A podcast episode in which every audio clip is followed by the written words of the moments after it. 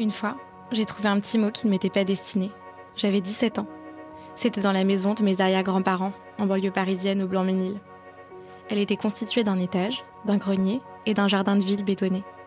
Le salon était plutôt étroit, avec du papier peint sur les murs et des tableaux faits en crochet qui représentaient des scènes de chasse assez kitsch. Contre le mur, un buffet en bois imposant.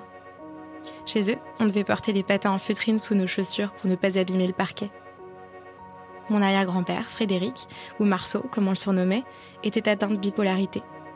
Durant ces phases d'euphorie, il était agité, habité, il débordait d'une énergie impossible à canaliser. Il lui arrivait alors de bricoler dans son atelier durant des heures, la nuit, ou de recopier frénétiquement des chapitres entiers de l'encyclopédie sur des feuilles volantes qu'il nous distribuait ensuite. Par exemple, à cette époque, j'apprenais l'allemand au lycée.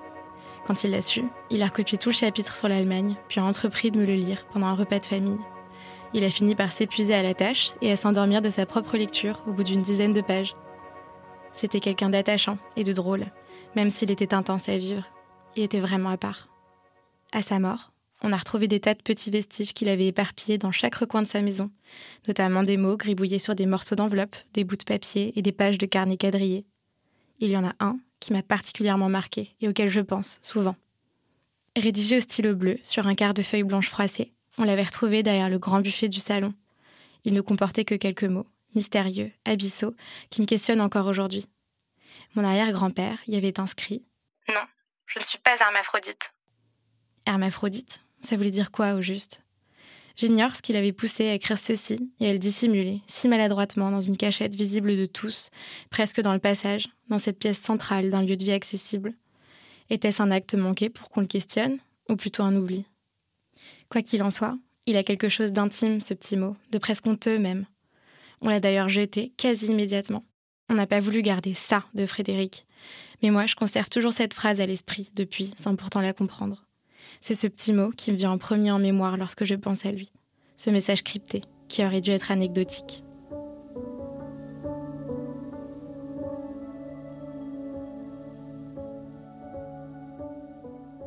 J'ai moi-même hérité de ce rapport au mot qu'il avait et de ses fulgurances d'écriture, viscérales.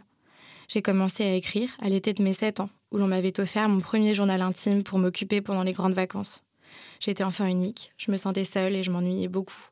Et peu à peu, mes récits m'ont tenu compagnie. Bonjour, je m'appelle Colline et j'ai 7 ans et demi. Mon film préféré, c'est Buffy contre les vampires. C'est l'été. Mon papy et ma mamie vont partir. Et je vais rester avec ma maman. Buffy, c'est une fille qui combat les vampires. En grandissant, l'écriture ne m'a jamais quittée. J'écrivais, pas tous les jours, mais j'écrivais beaucoup. J'écrivais sur ma torpeur d'adolescente. Je suis arrivée à la campagne hier, sauf que cette fois-ci, on ne me laissera pas m'ennuyer des vacances. J'avais à peine posé mes valises que j'ai découvert une méga surprise qui m'attendait dans la boîte aux lettres. Mes cours du CNED, de maths et de physique. Je vais devenir folle ici. Ou moisir avec des vaches. Heureusement que mon portable antique arrive à capter, sinon ce serait la fin. J'écrivais sur les garçons qui me plaisaient. Quand il arrive en salle de DST, il jette son sac dans un coin de la classe et s'assied le plus bruyamment possible. Pendant l'épreuve, il bâcle sa copie, la rend toujours en premier, puis s'impatiente jusqu'à ce que l'heure sonne.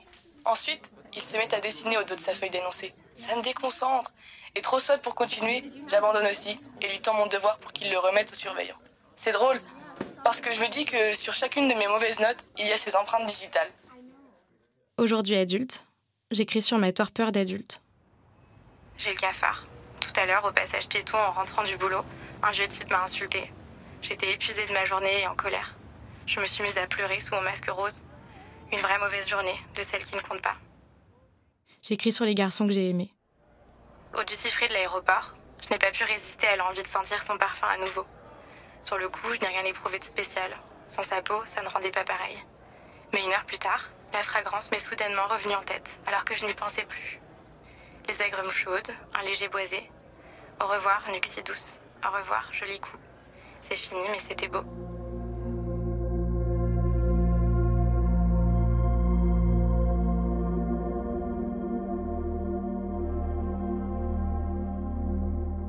J'ai toujours eu ce besoin de coucher mes pensées sur le papier, physiquement. Depuis mon esprit jusqu'à ma main et sur la feuille, comme pour chasser mes mauvaises pensées, extérioriser mes craintes et rendre mes aspirations plus palpables. Et les petits mots, j'en laisse partout. J'en adresse à tout le monde. J'en retrouve aussi que l'on m'a donné. Je les collectionne dans une boîte à souvenirs qui m'est très précieuse. Coucou mon coco, encore mille merci de t'être occupé du chat. Pendant ce temps, j'ai pu profiter des magnifiques paysages de la Laponie finlandaise. Ça change radicalement de la vie parisienne. Ici, tu te déplaces en motoneige ou en ski de fond. Bon, je te fais tout plein de bisous enneigés. On se voit à mon retour. Tu es mon intarissable source, mon chez-moi. Je t'aime pour tout ça. Et je t'aime pour toi. Mon ami, mon amour, mon âme sœur, ma sœur. J'aime ces nuits blotties sous tes draps, me réveiller avec toi. Tu viens de partir et tu me manques déjà. Et je me questionne sur ces vestiges manuscrits qu'on rédige tous et que l'on conserve en mémoire à travers les années. Je m'interroge sur la valeur qu'ils ont pour les autres, ces morceaux de papier griffonnés, sur leur sens, peut-être désuets dans un monde où le digital est roi et dans lequel la majorité des messages que l'on compose, envoie ou reçoit se fait via des ordinateurs ou des smartphones. Maintenant que nos écrits quotidiens se concentrent dans des emails professionnels, des messages envoyés à nos proches, des commentaires sur les réseaux sociaux ou même des phrases d'accroche laissées sur des applications de rencontres, quel rapport a-t-on encore au papier? Dans ce podcast, mes invités, qui ont tous un lien particulier avec l'écriture manuscrite, présentent les écrits qui leur sont chers. À mon micro, ils partagent des textes, tous de nature et d'époques différentes, avec le seul point commun qu'ils ont été rédigés sur du papier. Il s'agit parfois de textes qu'ils ont eux-mêmes écrits ou que quelqu'un leur a adressés, ou parfois même qu'ils ont trouvés par hasard. Ces textes sont lus, explorés et analysés dans le but de mieux comprendre les manuscrits, en nous demandant pourquoi et pour qui l'on écrit, pour soi ou pour être lu mais aussi pourquoi on les conserve. Pages de journal intime, carnet de voyage, correspondance amoureuse, mots doux, listes et cahiers de rêve. Ces vestiges manuscrits sont des mots qui demeurent.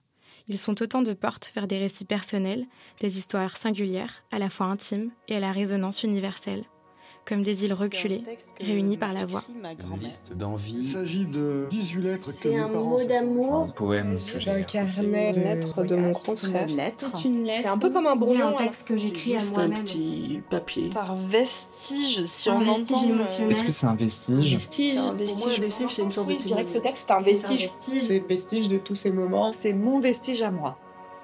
Je suis Colline Ohaillon. Bienvenue dans Vestige.